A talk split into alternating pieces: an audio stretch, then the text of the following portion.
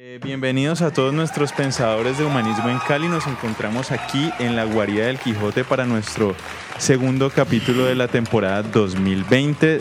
César, bienvenido a Humanismo en Cali. Muchas gracias. Bienvenidos todos. Qué bueno estar aquí nuevamente. Álvaro, bienvenido. Muchas gracias. Muchas gracias. los nervios, los nervios. Por ahí le quedó sonando lo del programa de la semana pasada. El, el buñuelo. La el grasa. buñuelo.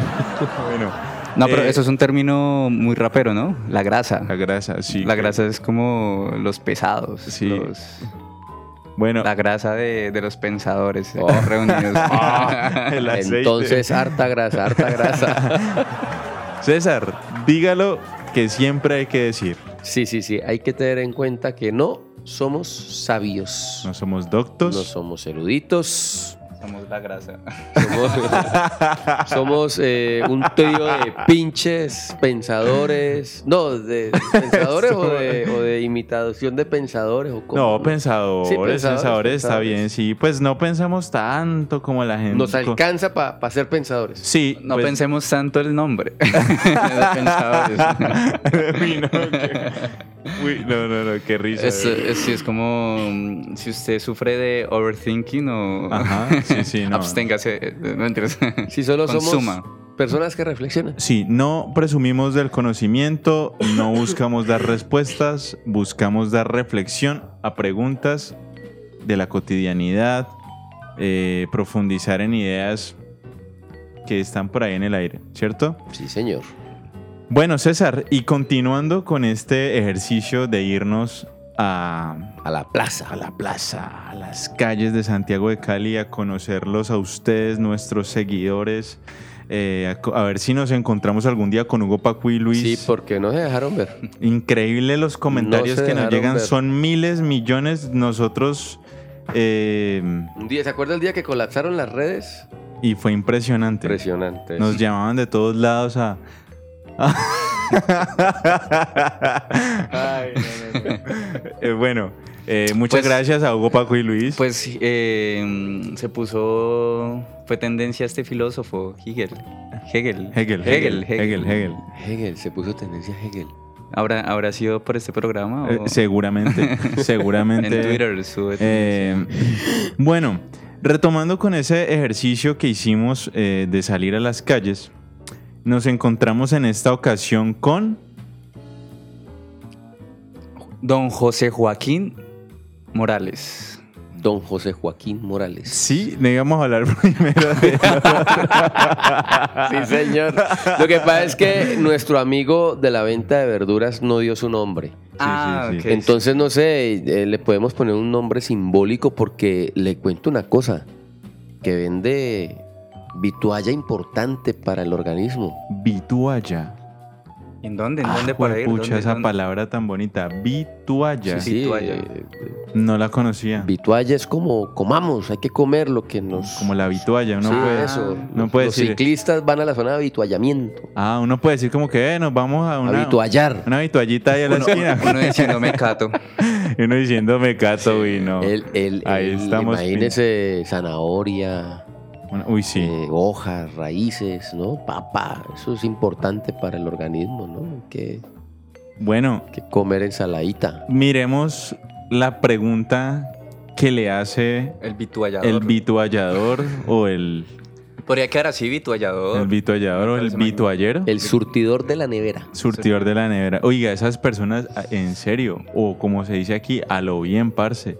Esa gente que se levanta todos los días a las 2, 3 de la mañana a olear costal y a mover todas esas verduras. Nuestros es- respetos y admiración para todos aquellos vendedores de la plaza. Sí, porque también son pensadores.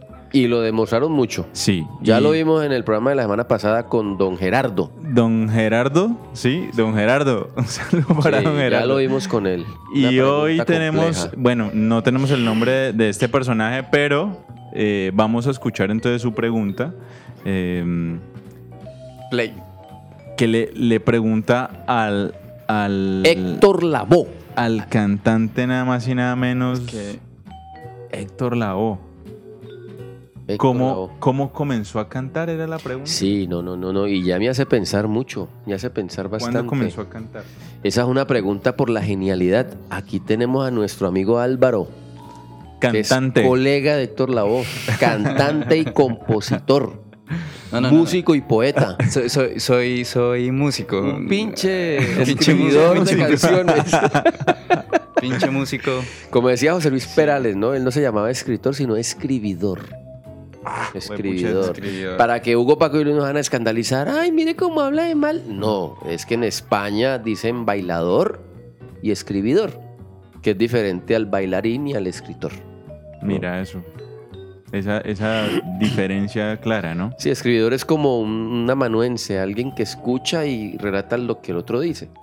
Ok. Entonces el, el- y el escritor El es el, y el escritor es el, el genio, El genio erudito, El genio. doctor. el doctor.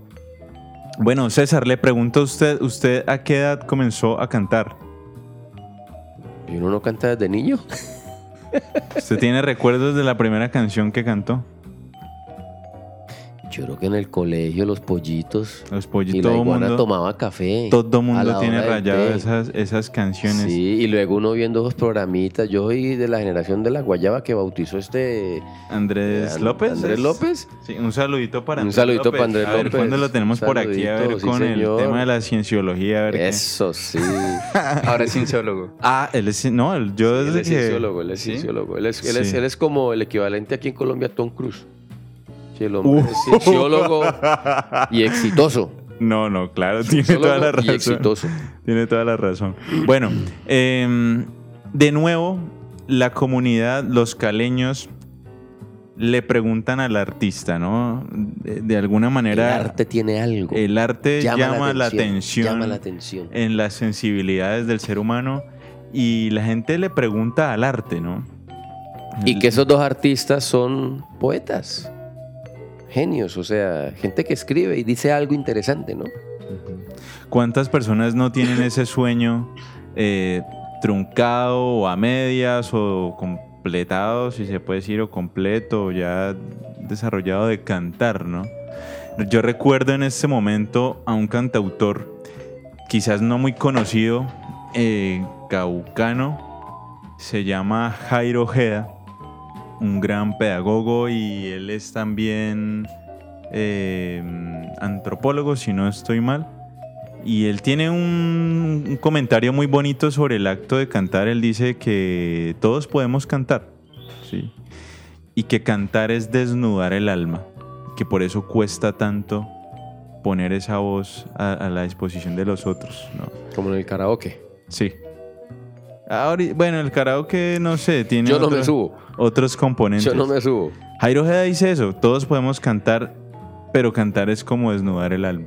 Oiga, qué belleza. Spinetta decía que si no cantaba lo que sentía, se iba a morir por dentro. En Ay, una ay, canción, ¿no? A los 15 años. Ay, ay, ay. A los 15 años. Oiga, yo quiero hacer una pregunta a Álvaro. Pregunte, pregunte. Nuestro amigo de la plaza, nuestro vendedor de verduras, dice que le preguntaría a Héctor Lavoe y siente admiración por él. Yo creo que no todo el mundo sabrá quién es. De hecho, yo lo he escuchado por nombre y sé que es de la salsa, pero realmente no. Desconozco mucho de la vida de él. Alguna vez vi una película en la que fue protagonista. Cuidado que de pronto Hugo, Paco y Luis Mar- comienzan a Anthony. contar. No, que cuenten para yo aprender, porque aquí estamos. no dejen el link de la película. Ah, menos mal, no se me olvidó. Sí, un sí, sí, pinche que nos- profesor. Que nos, cuenten. Eh, pero él le preguntaría a Héctor Lavoe cómo compuso sus canciones. Hmm. Y usted hace ese ejercicio, compañero. Sí. Cuéntenos para usted qué es la inspiración. Uy. Lo bueno. Usted dijo que iba a estar aquí, entonces. es que un de pilas. eh. No, mentira, jodiendo, Eh, Álvaro. No, no, no. Eh, a ver, pues, ¿qué le, qué le respondo? No sé, pues la- para mí la inspiración es... Pues no, bueno, cuando yo ha- hago el ejercicio de, de creación, generalmente es más por indignación que por otra cosa, ¿no? Como que, Uf, que lo que a mí me motiva, tal vez la, la- la inspiración tal vez es, es lo que a uno lo motiva pues a, a- a crear. O bueno, yo creo que son cosas diferentes. ¿no? Uno tiene una motivación para hacer cosas y se inspira en, perdón, se inspira en, pues, yo creo que en el mundo interior que tiene, ¿no? Como en lo que quiere reflejar pues de, de su, de, de- de su propio mundo y cómo se relaciona con el mundo, ¿no? Un saludo a Nicolás Gómez Dávila. Otra vez el mundo interior. Otra vez. Ahí está. El viejo Nico. Eh, y, y creo que la inspiración termina siendo como el camino que uno encuentra a, a esa forma de poder expresar algo que, pues, que está ahí, ¿no? Tal vez es como ese momento del que uno no hace mucha conciencia, pero llega a, a- a una imagen que quiere narrar, describir, a una melodía, sí, no sé. Pero generalmente para mí el proceso es más por indignación que por otra cosa. Me he dado cuenta, ¿no? Pues he, estado, pues he hecho canciones con otros sentidos, pero siento que las que salen más fácil, pues no necesariamente mejor, sí, pues es un criterio subjetivo, pero más fácil y como que, que se hacen casi que por sí solas son las que hago cuando estoy indignado. O me junto con amigos que estamos indignados a hablar de un tema que nos indigna generalmente. Y ¡pum! Oiga, e- esta pregunta, yo no sé, usted sabe que a mí a veces se me va. Mire esta pregunta. ¿Cómo compuso Héctor Lavoe? Entonces la podemos ampliar a cómo se compone. Y en este caso preguntarle a un autor o compositor cómo hace su trabajo es hablar de la creación. Entonces aquí hablamos de ese al artista en general. ¿Cómo es el arte de crear? Mire que me hizo pensar en otra cosa. eh, gracias por esas preguntas, porque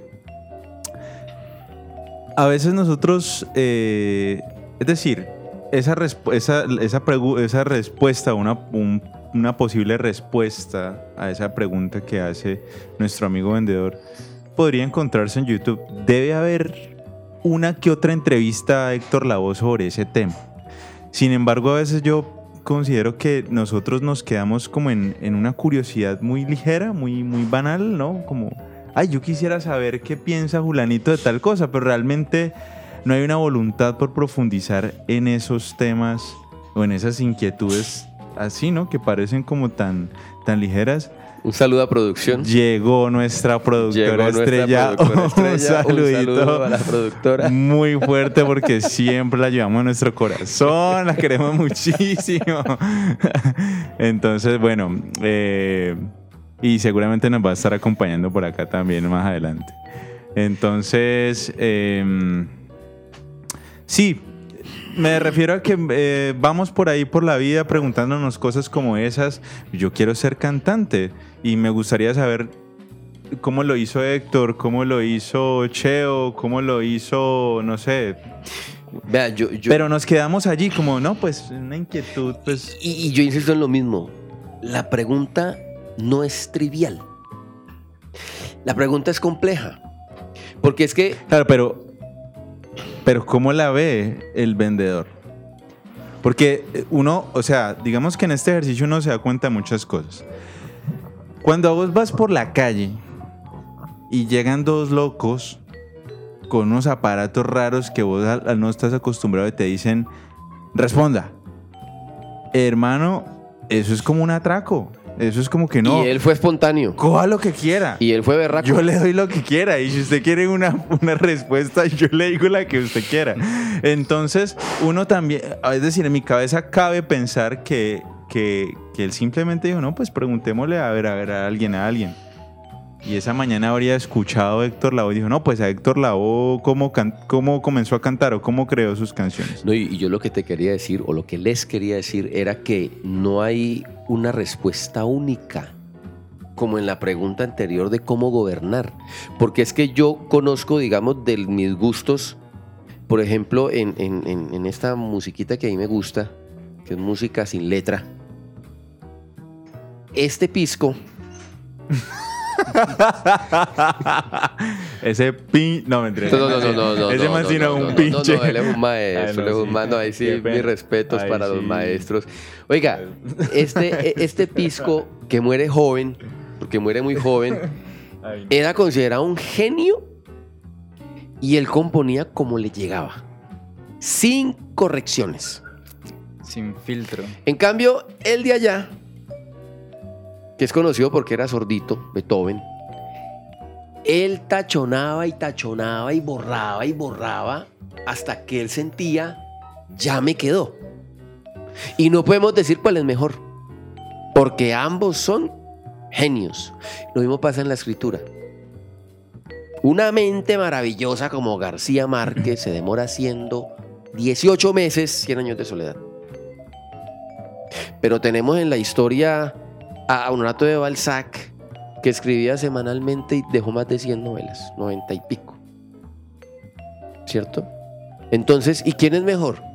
O sea, por Dios, eh, ¿en qué consiste la, la creación? ¿En qué consiste la genialidad? ¿Cómo crear? ¿Cuánto demora Álvaro haciendo una letra de una canción? Depende de la motivación, lo que te digo. De la indignación. De la Sí, indignación. de la indignación, porque pues también es ah, pues trabajar y crear para una industria que solo busca entretener, ¿no? En ese sentido, pues sí, o sea, igual sigue siendo creación porque pues uno compone, ¿sí? No sé, estoy hablando tal vez para eh, musicalizar un contenido audiovisual o qué sé yo. Cualquier programa de humanismo en Cali. O no, o, o- o que llega alguna persona con sus canciones en su proyecto muy pop, como con cosas pues que terminan siendo lugares comunes. Creo que ahí es mucho más fácil componer algo, sí, como que el trabajo ahí es más como pues usar la las fórmulas existentes, ¿no? Porque pues hay fórmulas para, para crear, ¿no? que se usan.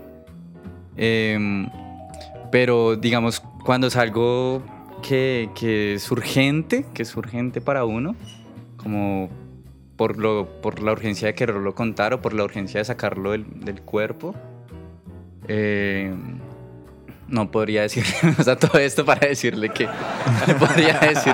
Eso es Álvaro, Sí. esa es la esencia del programa, girar, como- girar en torno a las ideas. Se demoró Sí. como 10 minutos en crear la respuesta. No, pues- mentira, estoy No, bien. no, y, lo, y lo digo porque, mm, pues no sé, o sea, empezar a estandarizar eso creo que también como que corta la misma esencia de la creación, ¿no? A mí me cuesta mucho, yo, yo soy muy lento en mis procesos creativos. Yo creo que eso me, me identifico más con Beethoven, sí, como en ese sentido, como que tengo que tachonar mucho y corregir mucho.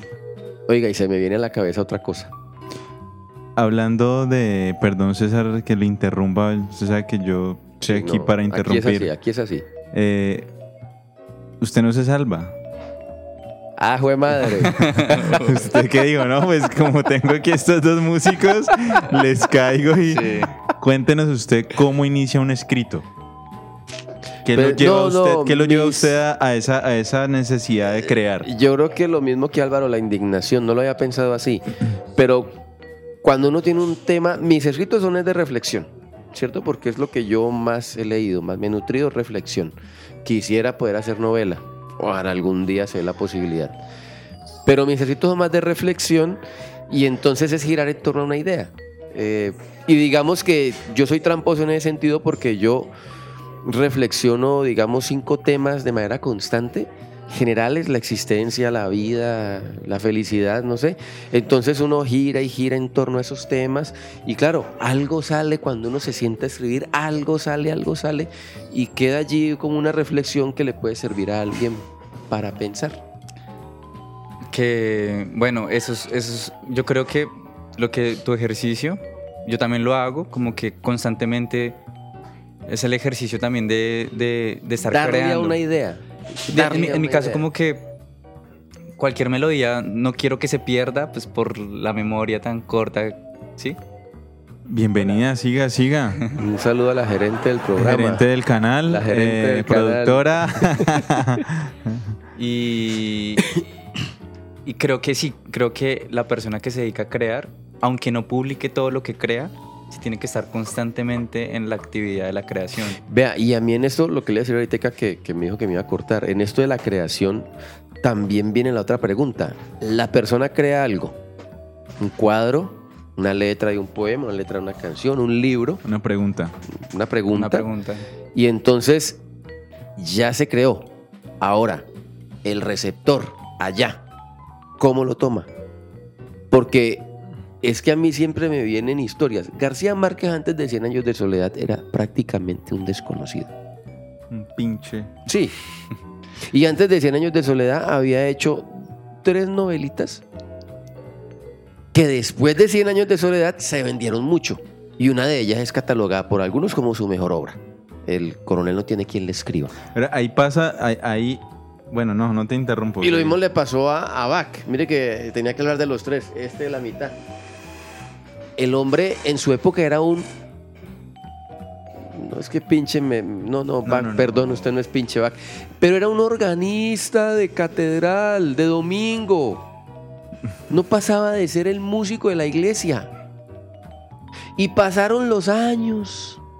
Y fue un desconocido. Y tuvo que rescatarlo un músico que es conocido, Félix Mendelssohn, que vio las partituras de él, con las cuales envolvían en un mercado la carne, o las papas, o la cebolla.